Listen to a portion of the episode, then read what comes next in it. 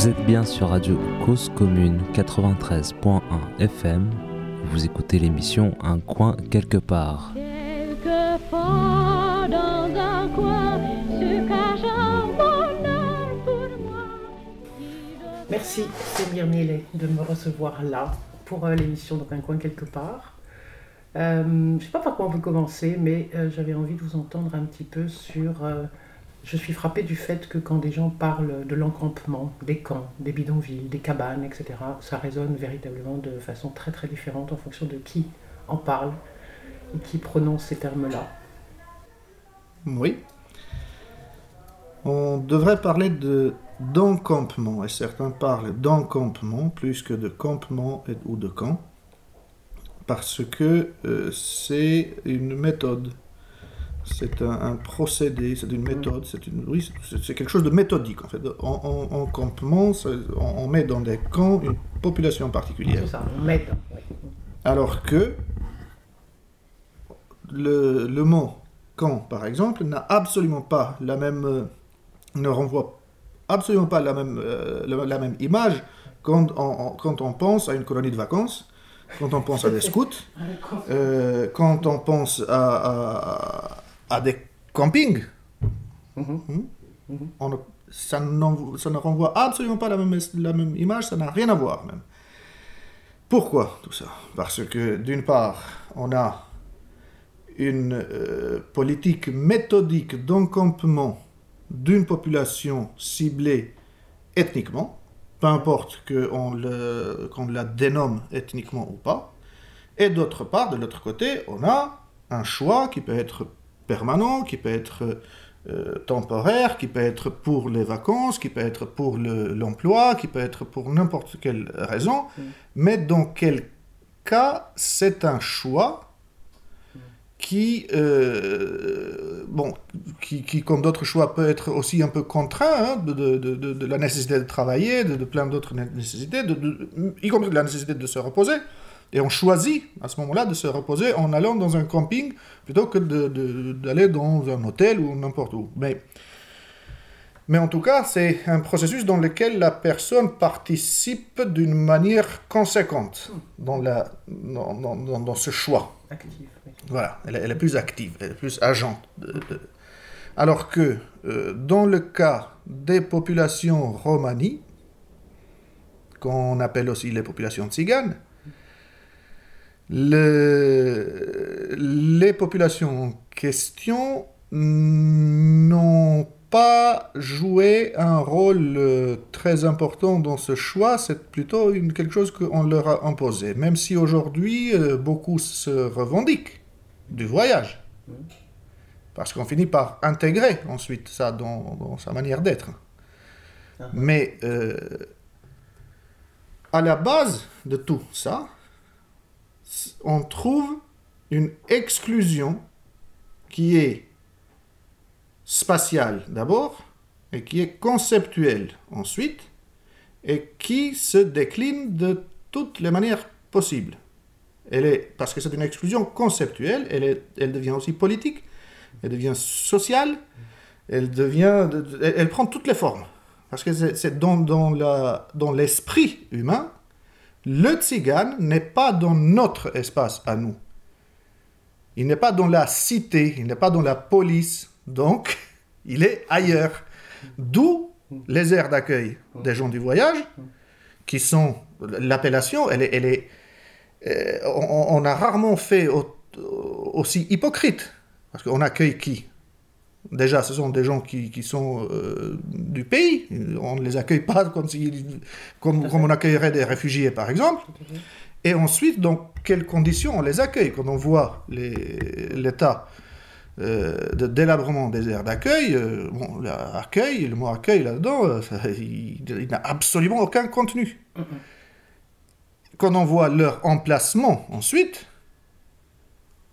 coincé entre des sites Céveso, des déchetteries, des autoroutes, des centrales électriques, des cimenteries, et- etc., bah non, ça c'est pas de l'accueil, je suis désolé, c'est autre chose. Et cette autre chose, c'est l'encampement. De la même manière, les bidonvilles. Pourquoi bidonville La bidonville, c'est pas la ville, c'est à l'extérieur. Oui. Et ça, ça remonte dans le temps et dans l'espace, assez loin. Ça remonte à l'époque de l'esclavage des Roms dans les principautés roumaines, qui a duré cinq siècles. Depuis le début de, de l'attestation de leur présence en- à la fin du XIVe siècle, 1300 et quelques, euh, jusqu'en 1856, systématiquement, les Roms ont été mis en esclavage dans la principauté de Moldavie et de euh, Monténie, qui ont formé la Roumanie ensuite au XIXe siècle. Et ils étaient esclaves, contrairement aux Roumains qui étaient paysans et serfs, et donc la citoyenneté roumaine ensuite s'est construite sur la base de- du lien qu'on avait avec la terre, la terre qui était propriété et qu'on cultivait pour les propriétaires terriens, du côté des paysans romains, mais pas du côté des Roms qui, eux, ils étaient esclaves et qui n'avaient pas de lien avec la terre, mais un lien direct d'appartenance avec leur maître. C'était des objets au même titre que la terre, que le bétail, et ainsi de suite. Avec l'abolition de l'esclavage au milieu du 19e siècle et l'avènement de l'État moderne roumain, les serfs, les paysans qu'on appelait Romon, parce qu'ils étaient paysans, sont devenus des citoyens roumains liés à l'État par, ce lien qu'ils avaient avec la terre, qui devient le territoire de l'État moderne sur lequel l'État moderne exerce sa souveraineté. Les tziganes qui étaient esclaves, qui n'avaient pas d'âme selon l'Église, qui était le pouvoir de l'époque, euh, n'avaient jamais de lien avec la terre, même s'ils n'étaient pas nomades, ils mais, ils n'a- ils n'avaient pas de lien avec la terre. Ils avaient un lien juridique direct en tant que propriété du propriétaire, comme le bétail. Euh, L'esclavage aboli, on oublie euh, ces anciens esclaves, on les laisse, pas on les oublie, mais on les, les considère pas, on les laisse à l'extérieur, et encore aujourd'hui, dans les zones rurales, dans beaucoup de villages en Roumanie, il y a des, euh, des espaces qui se situent à l'extérieur du village et qu'on appelle Tsiganie, comme on appelle Romania le pays des Roumains. Tsiganie, c'est l'espace euh, à l'extérieur du village et qui est un espace à part, qui n'est pas, qui, pas chez nous. Eux, ils ne sont pas euh, avec nous, ils sont un groupe à part. De la même manière, sous une autre forme, on a en France les aires d'accueil, les gens du voyage qui ne font pas partie de, la ville. Et, que c'est parfaitement en contradiction ouverte avec la loi qui, elle, elle oblige à ce que les, ces équipements, que sont les aires d'accueil des gens du voyage, soient à proximité des services publics. Systématiquement, sauf exception rarissime, systématiquement, les aires d'accueil sont situées à l'extérieur des villes, à l'extérieur des zones habitées. Ce sont des zones à part, ce sont des zones de, euh, de réclusion. Si je reviens deux minutes, là, vous dites en Roumanie, ça veut dire que d'une part, il n'y a pas eu euh, d'action politique d'aucune sorte depuis le 19e siècle sur cette, euh, les conséquences de l'abolition de l'esclavage et sur qu'est-ce que devenaient les populations en question. Rien, il n'y a pas eu de choses politiques. Alors, il n'y a jamais eu d'action politique conséquente et euh, fondamentale qui s'attaquerait aux racines du problème et qui le traiterait euh, avec conséquence. Ça n'a été que pendant des périodes euh, courtes, relativement courtes d'ailleurs, des mesures de surface, comme ça, pendant l'époque communiste, par exemple, le racisme était stigmatisé, il était condamné, mais en surface seulement. On l'a- jamais on ne s'en est pris euh, dans- au, racisme, aux fondations qui, qui étaient toujours là et qui, dès que ce régime un peu dur euh, de dictature tombe, on assiste à quoi? On assiste à des pogroms. En 1996, des paysans euh, roumains vont Oui. brûler les, les maisons des Roms. Donc rien n'a été fait pour le- couper les, les racines, ce qui fait que dès que, le, dès que la chape de plomb, qui était la dictature, saute, eh ben, le, le racisme reprend euh, de plus belle. Mm, mm. Et prend de nouvelles formes. Et prend de nouvelles formes qui s'adaptent, oui. Mm. Donc, cette euh, question de l'habitat, de l'habiter, c'est pas une question de l'habiter. On habite là où on peut. On habite là où on nous laisse. On, a- on habite dans ces zones de relégation dans lesquelles on est re- relégué par des politiques qui sont, qui étaient d'abord réfléchis et qui sont devenus des espèces de comportements automatiques. c'est comme des atavismes, en fait. Aujourd'hui, on n'y pense plus. C'est automatique. Ces espaces-là en Roumanie, après on reviendra aux aires d'accueil euh, dans d'autres pays d'Europe, dont la France, mais ces espaces-là de relégation, euh, c'était des terrains, juste, des constructions. Ce sont Non, des constructions, ça peut être, ça ce sont des, des maisons, hein, ça peut être des, maisons, tout à fait, mais, mais euh, sans les infrastructures, par exemple. Mhm. Et très souvent, on, dit euh, en Roumanie comme dans d'autres pays, si tu cherches le quartier Rome, suis l'asphalte, là où l'asphalte euh, finit, commence le quartier Rome. Ok. Pas d'eau, pas de circulation. Pas d'eau, pas de canalisation, pas de, pas de route, euh, donc c'est- à l'extérieur, c'est pas nous, c'est pas, pour nous, c'est pour eux. Et ça, en France, on dit euh, le nomadisme, avec, euh, avec un, un- un peu de romantisme, d'exotisme, de- de- de- d'exotisation, etc. Mais en fait, le fameux nomadisme, c'est, depuis le début, c'est quelque chose d'imposé. En 1427, ici à Saint-Denis, dans la zone du Landy, arrivent les premiers bohémiens, les, euh, princes, euh, le prince André de la petite Égypte. Qu'est-ce qu'il dit ce document, cette chronique de l'époque du bourgeois de, Paris? Elle dit qu'ils sont restés une dizaine de jours, on les a laissés là, hein, c'est de la foire du Landy, et su- sur l'ordre de l'évêque, qui était l'autorité euh, religieuse, mais aussi administrative de, de Paris, ils sont partis. On leur a demandé de partir et ils sont partis en 1427 euh, vers l'Oise. Depuis 1427, ça ne s'est pas arrêté. Hum, quelques années, huit ans auparavant, en 1419, c'était le premier, c'est le premier document historique qu'on a trouvé de, de présence euh, romanie en France. Et euh, pareil, c'est une, euh, c'est à côté de Lyon, euh, dans un bourg où, pareil, on dit, on a baillé dessous aux Bohémiens pour que ces Indiens, c'est intéressant d'ailleurs parce qu'il parle aussi de l'origine indienne, voilà, Mhm. pour que ces Indiens quittent les lieux. Donc, le, dès le début, on, on veut qu'ils partent ailleurs. Il y a une, il y a un comportement un peu schizophrénique de, à la fois d'attraction et de rejet.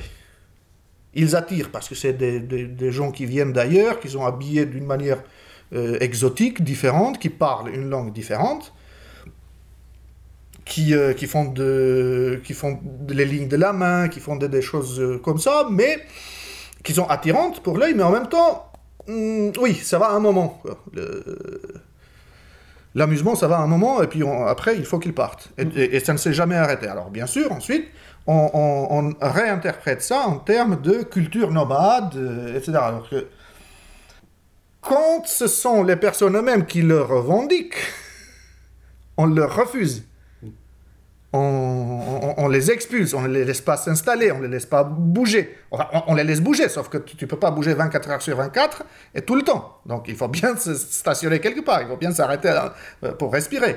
Et on ne les laisse pas, on ne leur permet pas. Quand il, s'agit d'exclure, on met en avant leur côté euh, itinérant, etc. Donc l'habitat comme le nomadisme, ce sont des euh, prétextes pour euh, justifier, ce sont des justifications de l'exclusion sociale, politique, conceptuelle du tzigane, peu importe le nom qu'on Oui, mette dessus oui. d'ailleurs. Et alors, du coup, avec un résidu dans la pensée ou dans, les, ou dans les, ces choses non dites, avec un, ré- un résiduel sur euh, l'histoire que vous venez d'évoquer liée à l'esclavagisme.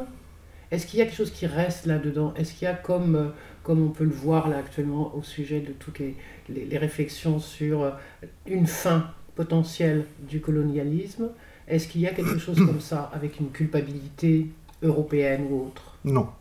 Non? Et on, on- pff, personnellement, je ne, euh, je ne mise pas sur le sentiment de culpabilité parce que c'est quelque chose de dangereux. Euh, ce n'est pas sur la culpabilité qu'on peut fonder des changements. Euh, c'est sur, le, sur la bonne compréhension du passé, sur une analyse saine du passé. Et une fois qu'on a compris qu'il faut effacer les causes du passé, euh, et que c'est bien compris, que c'est bien intégré, que, que les raisons sont bien comprises, là on peut commencer le, Ouais. le changement. Ce n'est pas sur le sentiment de culpabilité qu'on peut... je, je ne voulais pas valoriser le sentiment de culpabilité, au contraire. Je voulais dire, est-ce qu'il n'y a pas de la culpabilité qui fait que du coup on veut éloigner les sujets, les problèmes, et que par exemple la Manuel Valls peut dire en 2013, non, non, non, mais en fait ils ont vocation à repartir en Roumanie, en Bulgarie. Non, parlons de choses sérieuses et de gens sérieux, évitons des personnages comme Valls, Qui- est un démagogue, qui est un démagogue de bas étage. Euh, si je devais noter qui euh, la démagogie des- de, de Valls et de Le Pen, euh, des Le Pen d'ailleurs, les Le Pen se situent bien plus haut hein, euh, dans la démagogie. Si la démagogie est un- un- un- une, une compétence, Valls est un nullard vis-à-vis de, de la famille Le Pen et de, de tous les mouvements patriotiques, soi-disant, et ainsi de suite. Bref, euh, il n'y a pas de sentiment de culpabilité en tant que tel. Il y a un, réflexe de déni qui qui cherche à éviter le risque qu'on nous blâme. Et c'est complètement débile parce que la République de Roumanie, peu importe le gouvernement hein, qui, qui est là ou qui, viendra, n'est en rien responsable de ces cinq siècles d'esclavage qui étaient pratiqués par deux principautés autonomes vis-à-vis de, l'Empire ottoman euh, à l'époque. Et, d'ailleurs, il ne s'agit pas de culpabilité, mais des gens qui ont étudié un peu la question euh, disent entre autres que la Roumanie existe aujourd'hui parce que deux principautés se sont réunies pour former cet État-là. Très bien. Or, ces deux principautés-là n'ont pu exister en tant que principautés relativement autonomes vis-à-vis des empires que parce que économiquement elles pouvaient se le permettre. Elles payaient les taxes qu'il fallait, le tribut de leur autonomie à euh, l'Empire ottoman.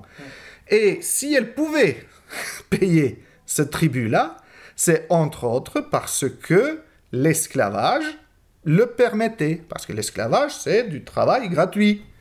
Donc, d'une certaine manière, les Roms ont contribué, euh, sans qu'ils le veuillent, hein, c'était c'était obligatoire, mais euh, la Roumanie n'aurait peut-être pas existé si les Roms n'avaient pas été là et, et- et mis en esclavage. Bon, il ne s'agit pas là de, de blâmer qui que ce soit. Il s'agit juste, juste de, de connaître, même pas de reconnaître, mais de connaître. De connaître pour de vrai ce qui s'est passé. On, on est dans, on est dans le déni pour euh, éviter une honte qui n'a aucune, qui, qui aucune raison d'être. Il n'y a aucune raison d'être, cette honte-là. Ça, plus la coloration que vous évoquiez tout à l'heure sur une, espèce, une sorte d'exotisme de quelque chose qui potentiellement pourrait à des moments faire envie ou interroger sur ses propres raisons d'être, ses propres Oui. façons de faire, Et qui, ou ses propres euh, soumissions à un ordre établi, une politique, etc. Mais que, euh, bah oui, mais non, donc on s'en approche, on, on flirte avec et quelque chose comme ça. Y compris Et et qui là, est beaucoup plus un produit français que roumain. Ah, le ah. coup, parce Oui, que- oui. Tout ce goût de l'exotisme et des fils du vent et ainsi de Voilà. suite, c'est Ouais. très occidental, c'est très français même. Français, espagnol, italien. Euh, J'aurais dit méditerranéen. bon. Mm, Oui, méditerranéen, c'est vrai, c'est vrai. Il y a aussi la, la gitania en Ah, Espagne. ah, il y a, ah. oui, euh, bien sûr, euh, bien sûr. Ça, ça. Mais c'est, en tout cas, c'est occidental. Mm, mm. Euh, le, le goût de l'exotisme et le cette, euh, cette espèce de, je dirais pas de thérapie, mais c'est, comme, euh, c'est plus comme un anesthésion en fait. hein. Euh, Le, le tzigane, l'image du tzigane, est aussi ce qui anesthésie des douleurs qu'on qu'on peut ressentir. Euh, et le, le fait de fantasmer sur l'autre, C'est on, se- on est un peu aussi peut-être, mais en, n'ayant jamais à payer le prix qui, lui, il est très lourd quand même, hein, et qui, qui est allé jusqu'au génocide. Ça. Mais euh, ça, c'est beaucoup plus une production occidentale, méditerranéenne, mais occidentale quand même. hein, parce que en Grèce, on n'a pas la même chose. Ce n'est pas comme ça. En revanche, ça a circulé parce que euh, le- l'Europe euh, occidentale est une euh, référence culturelle depuis très longtemps.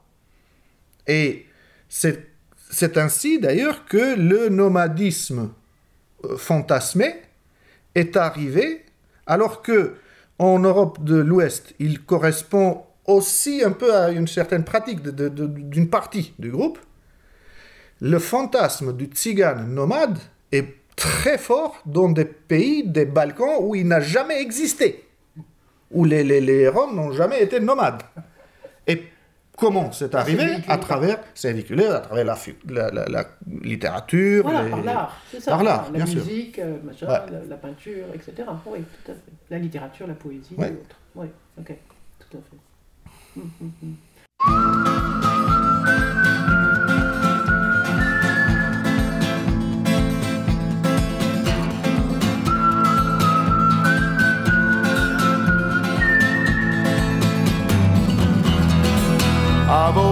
known since I was a young boy in this world everything's as good as bad. Now my father told me always speak a true word. And I have to say that is the best advice I've had. Because something burns inside of me. It's everything I long to be. And lies, they only stop me from feeling free. Oh, like a hobo from a broken home, nothing's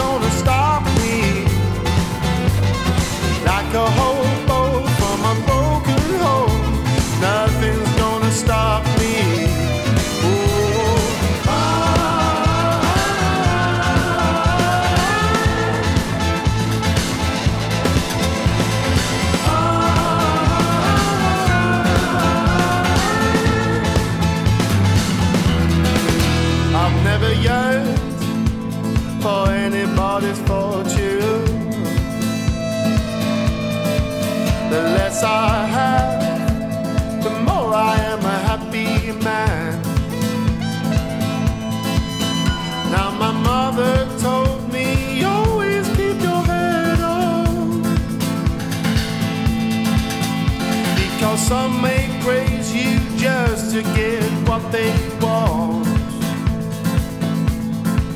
And I said, Mama, I am not afraid. They will take what they will take. And what would life be like without a few mistakes? Yeah, like a hobo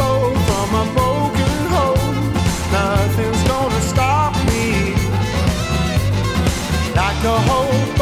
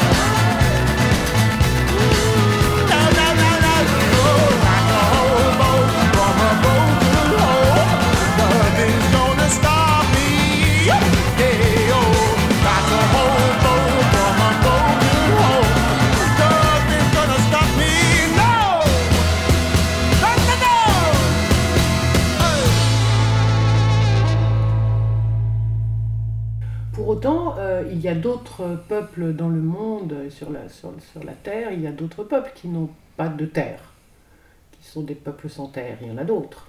Il y en a eu d'autres. Il n'y a pas de peuple sans terre, il n'y a pas de, il n'y a pas d'individu euh, qui puisse vivre indépendamment de la terre, sans lien non, avec. Les non, non, les individus évidemment, mais les, les groupes ou les collectifs n'ont pas tous, tout le temps, à toutes les époques, revendiqué des territoires. C'est une question de d'organisation politique et de choix de matrice d'organisation politique. Le fait est que le modèle européen occidental étant celui de l'État-nation, pour justifier l'exercice du pouvoir, il a fallu un territoire délimité par des frontières gardées, par des soldats, avec une police à l'intérieur qui matait et qui continue à mater la population qui s'y trouve et qui doit se plier à ce pouvoir. Il peut être démocratique, il peut être dictatorial, monarchique, républicain, tout ce qu'on veut. Mais le fait est que ce modèle d'organisation socia- sociale que est l'État et l'État-nation eh ben, fait, euh, fait que les peuples sont territoires, soi-disant, existent en tant que catégorie mentale. Il n'y a pas de peuple sans territoire, non. Les Roms sont un peuple avec des territoires. Mais à la différence d'État-nation, nous sommes un peuple, et l'expression a été utilisée au début des années 2000, un peuple sans territoire compact. C'est différent. C'est-à-dire que nous n'avons pas un territoire compact sur lequel nous sommes majoritaires et sur lequel nous avons une organisation politique propre. Ouais. En tout cas, un tel territoire ne peut pas dépasser les limites de- de- géographiques d'une commune. Et il y a, il y a quelques cas isolés. En Macédoine, par exemple, il y a une commune qui est Rome, majoritairement Rome, avec un maire Rome, etc. Mais bon, c'est l'exception qui confirme la règle. Et d'ailleurs, même quand on voit comment cette commune-là a été créée, eh ben, on se rend compte qu'en fait, c'était le, le tremblement de terre de 71, je crois, qui avait laissé sans abri beaucoup de- d'habitants de, Skopje. Hmm. Et les Roms, on les a parqués Oh, à cet endroit-là avec des containers fournis par un l'armée de- américaine. Et que, euh, comme on ne les a pas relogés, ils ont construit sur place et c'est devenu une ville Rome. d'accord. Donc là aussi, c'est très, très intéressant comme euh, organisation politique territoriale. Comment on habite? Eh ben, on habite, euh, on habite comme on peut. Et là où on nous laisse.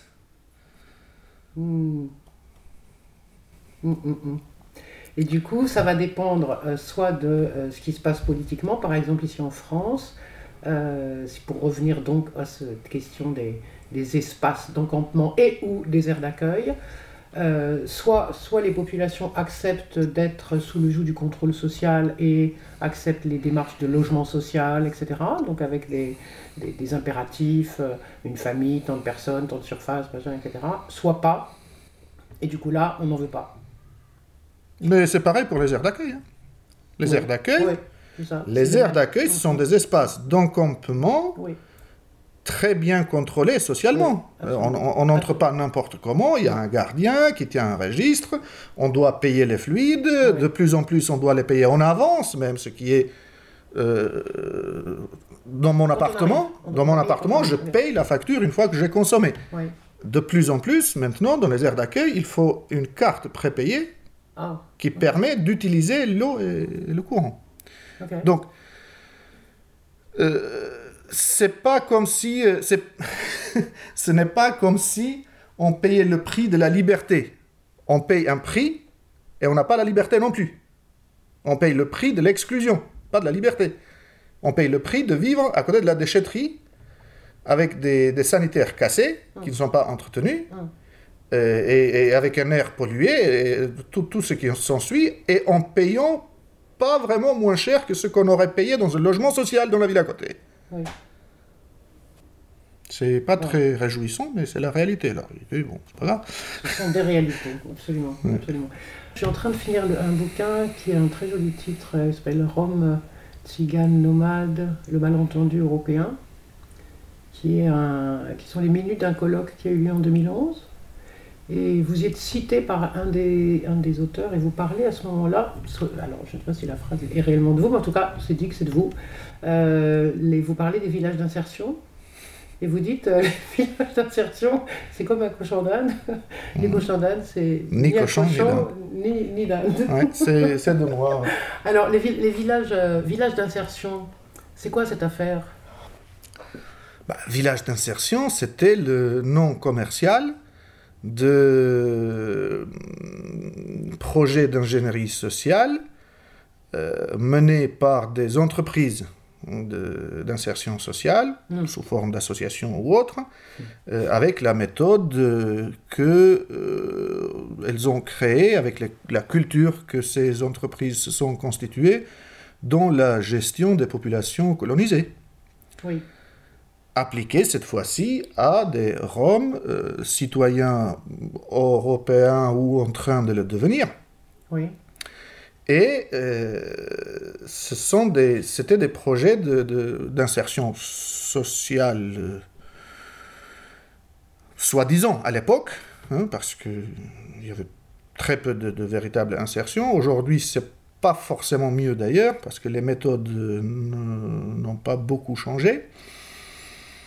Et en fait, c'est- comme les cochons d'Inde, mais maintenant, en fait, je pourrais dire que c'est aussi une, une sorte d'animal hybride, un fruit de croisement euh, des méthodes utilisées avec des populations immigrées hum, anciennement colonisées et euh, les méthodes utilisées dans le contrôle social des nomades et des gens du voyage. On fait un mélange de ça et on gère les tziganes qui viennent de l'Est. Oui. Voilà.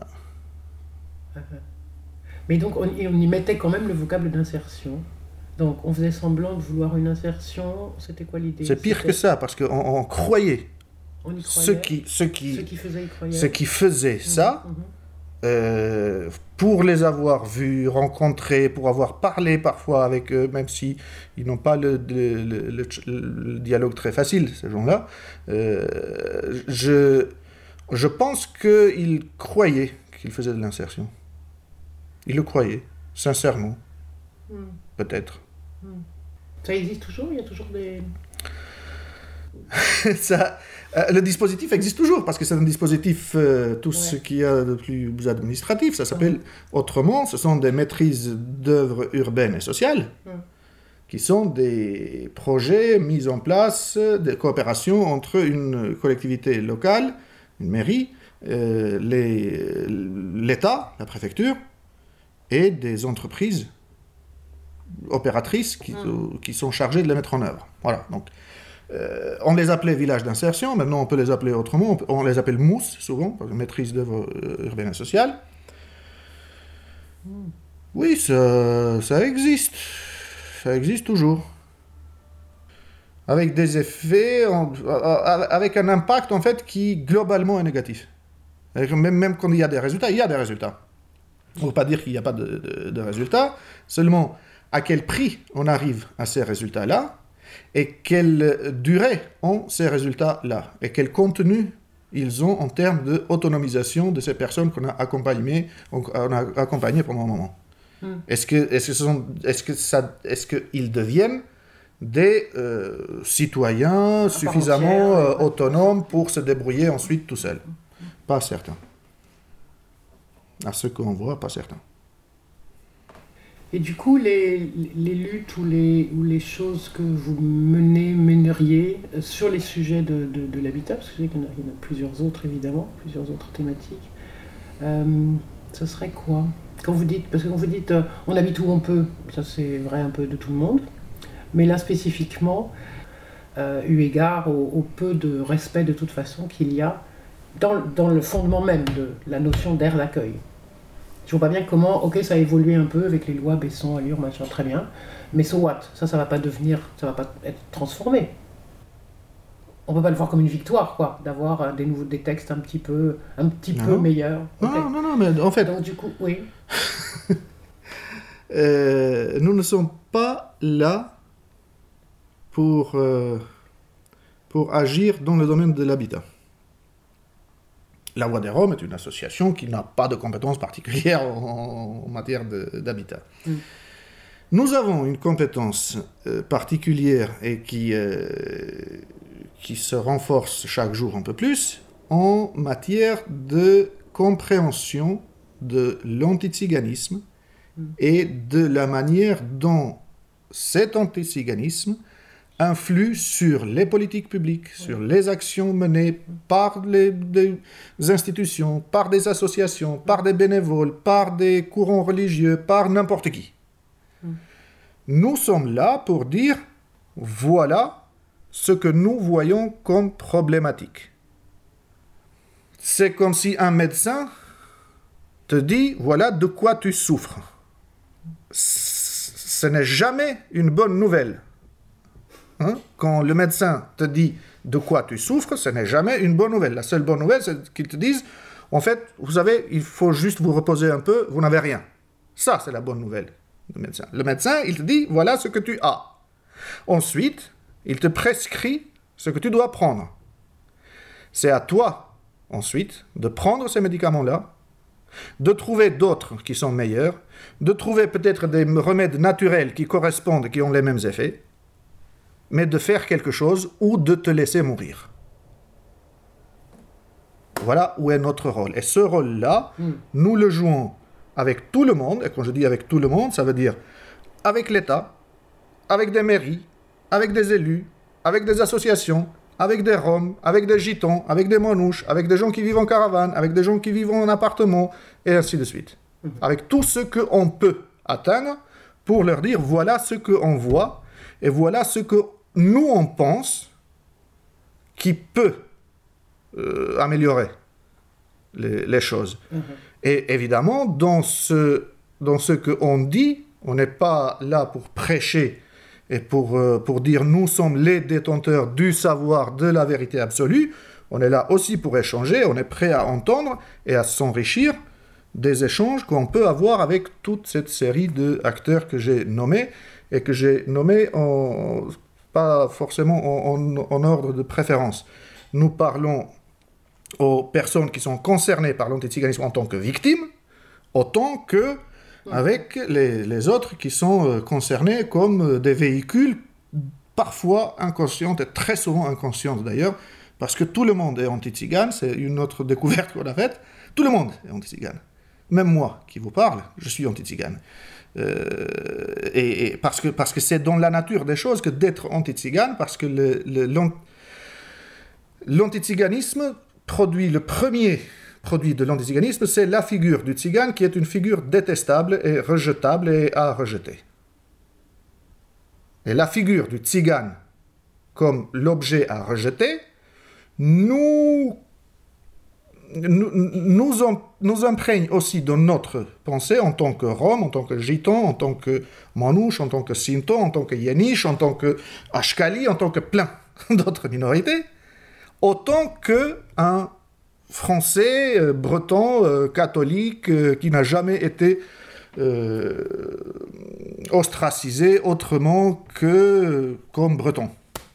Ça, ça vous habite C'est ça que vous voulez dire? C'est-à-dire que c'est pas, c'est définitivement Ah bah pas définitivement, euh, encore heureux. Non, non, non, non. L'être mais- humain, l'être humain a le don de se transformer. Ah, Je ne dis pas que ça nous habite, ça, ça peut individuellement. Ça peut habiter la personne à, à un point tel que il, il attend la mort et que la mort. C'est rare, très rare, mais ça peut. Intégrer soi-même l'image du tzigane en tant que être qui ne mérite pas de vivre, qui de toute façon ne, ne s'en sortira jamais, ça existe. Heureusement, je touche du bois, heureusement, c'est exceptionnel, mais personnellement, je l'ai constaté. Je l'ai constaté une seule fois dans ma vie, je l'ai constaté chez quelqu'un, et ça, je, je ne l'oublierai jamais. J'espère que c'était c'était un, un homme, j'espère qu'il s'en est sorti depuis. Mais euh, oui, sans que ça nous habite complètement, ça nous affecte. On est marqué aussi par ça, et pas de manière... On, a intégré, en fait, plus ou moins, telle ou telle facette de cette image-là fait partie de nous. On a un peu honte, on a un peu peur, on a un peu... euh, en, tout cas, on est dans l'insécurité. On est dans l'insécurité et on n'est pas dans la sérénité de l'être. Oui. Parce que rien n'a jamais été fait pour qu'on y soit. Et c'est transmis directement aux enfants quand ils arrivent? Ben oui, par la force des choses, oui. Par la force des choses, oui. Parce qu'un enfant qui euh, commence à peine à parler et qui voit les gendarmes arriver à 6 heures du matin, qui tapent euh, sur la porte ou de, de- de- de la caravane ou de l'appartement, euh, qui nous mettent dehors, et qu'il voit que euh, papa ou maman se font traiter comme des riens, et qu'il entend roumain d'un côté, gitan de l'autre, etc., bien sûr que ça le marque. Et quand on vit comme ça pendant 3, 4, 5, 10, 15 ans, évidemment que ça marque. Alors, quels sont les antidotes qu'on peut euh, mettre? Oui. Ça dépend de chaque situation, ça dé- ça dépend de chaque famille, ça dépend de chaque milieu dans lequel on évolue. Oui. Et force est de constater qu'il n'existe pas de milieu dans lequel les antidotes soient plus forts que le mal. Ici, peut-être, dans les bureaux de la Voix des Roms. C'est pas grand-chose par rapport au monde.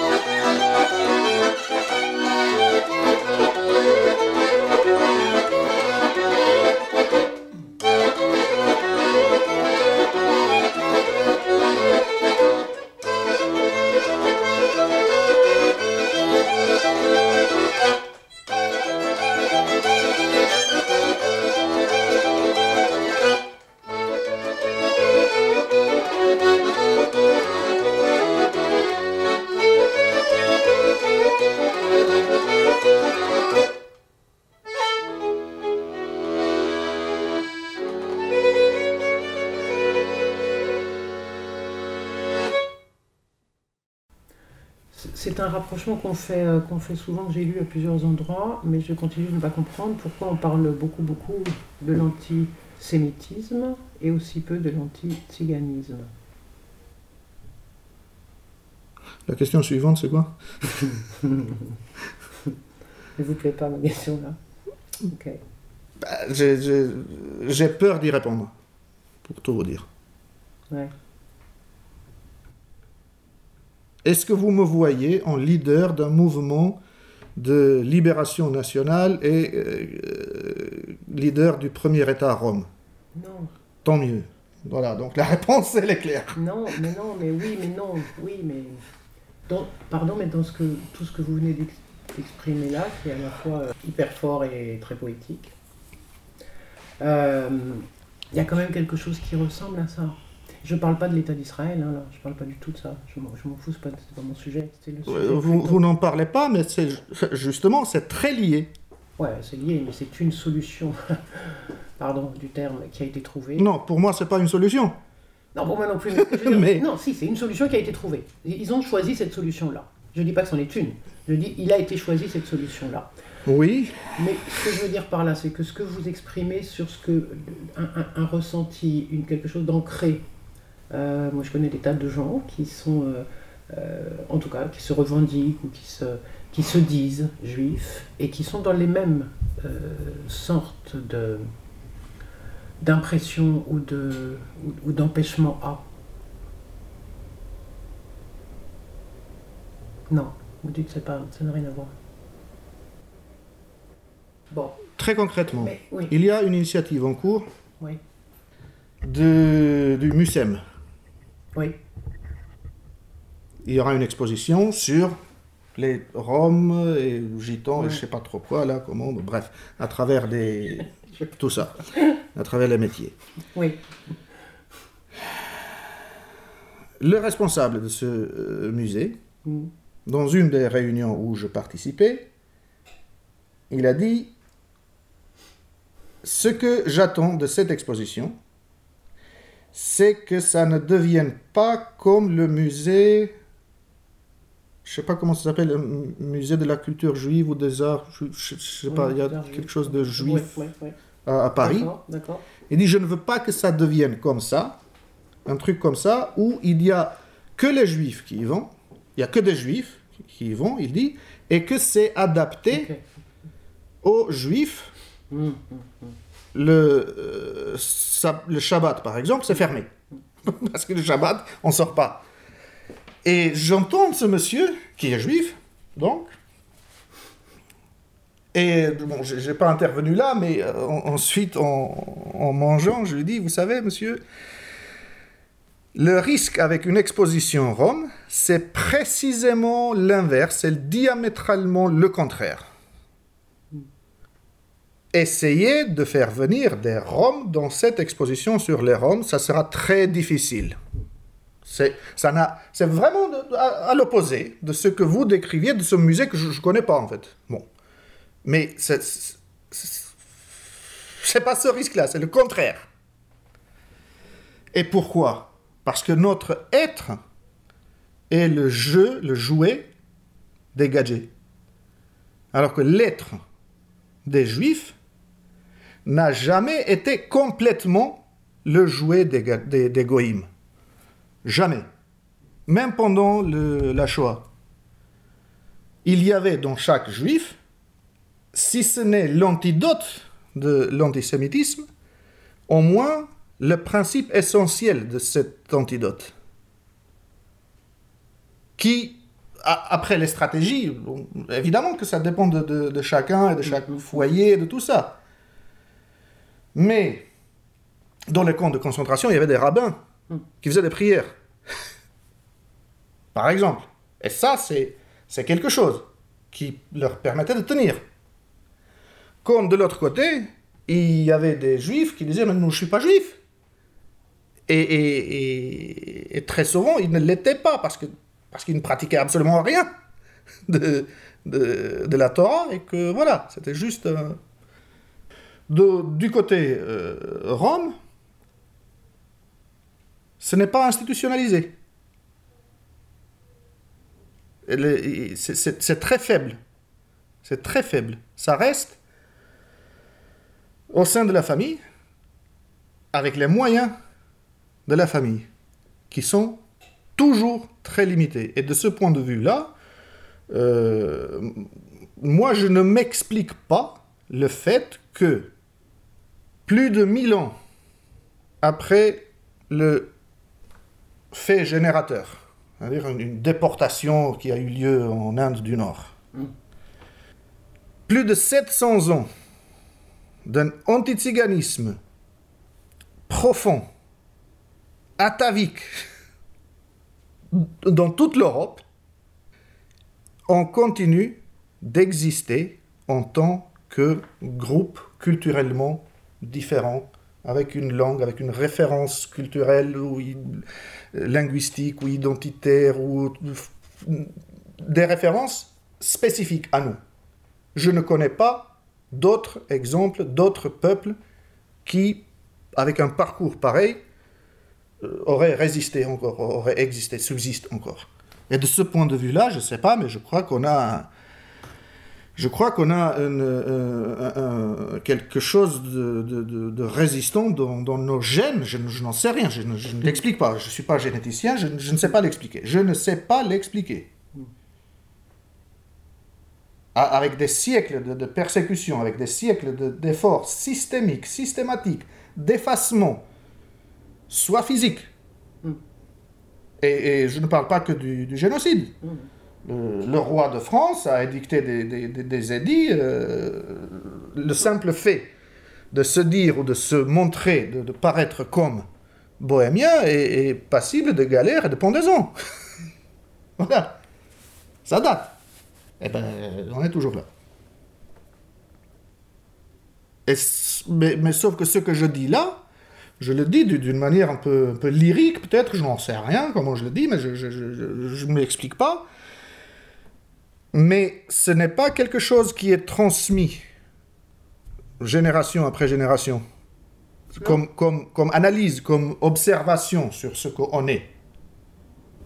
C'est pas transmis. Bah non, où? Où? On est Rome, ok, on est Rome, on vit ça aussi sereinement que possible, mais euh, pas, pas sereinement plus que négligemment. je. C'est comme ça, c'est juste comme ça. D'où ça vient, on s'en fout d'où ça vient, c'est pas... Par contre, ce qu'on nous renvoie dans la gueule comme euh, négatif, on le prend.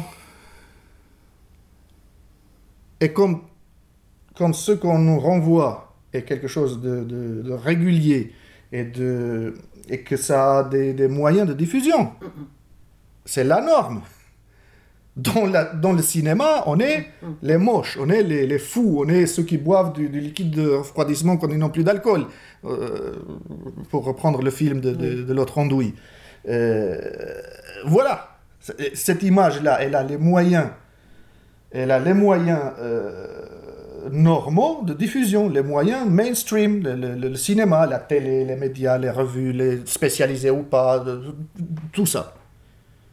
Nous, pour se défendre, on a quoi? Les récits de Montgomery Euh, Pas suffisant, hein La pauvre a fait ce qu'elle a pu. Elle ne pouvait jamais faire autant que tous les gouvernements européens pendant sept siècles. Comme un seul homme.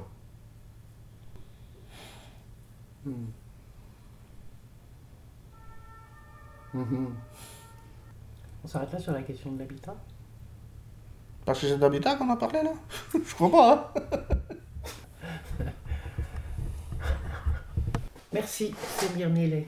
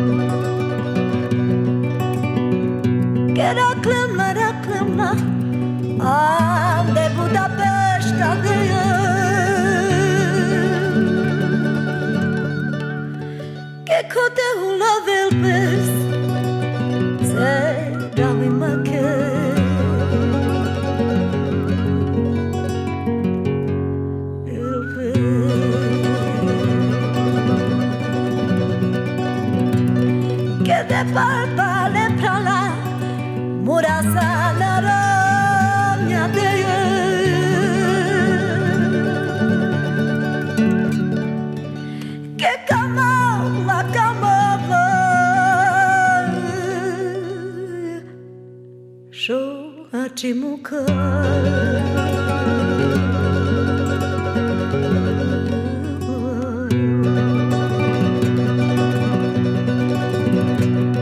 Ai que que não blaqueja lo Tem na mesa e